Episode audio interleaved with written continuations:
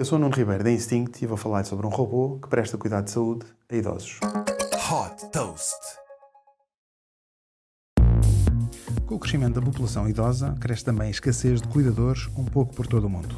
Sediada em Xangai, na China, a Fourier Intelligence desenvolveu um robô humanoide que tem como objetivo prestar cuidados de saúde a idosos. Com 1,65m de altura e um peso de 55 kg, o robô GR1 caminha e a uma velocidade de 5 km por hora, consegue evitar obstáculos e pode ser programado para se sentar ou ficar de pé. O robô foi idealizado para tarefas como transporte de objetos e é também capaz, por exemplo, de deslocar uma pessoa de uma cama para uma cadeira de rodas. A Fourier Intelligence tem estado a testar os seus robôs desde 2021 e tem agora como objetivo uma produção inicial de 100 robôs. Super Toast by Instinct.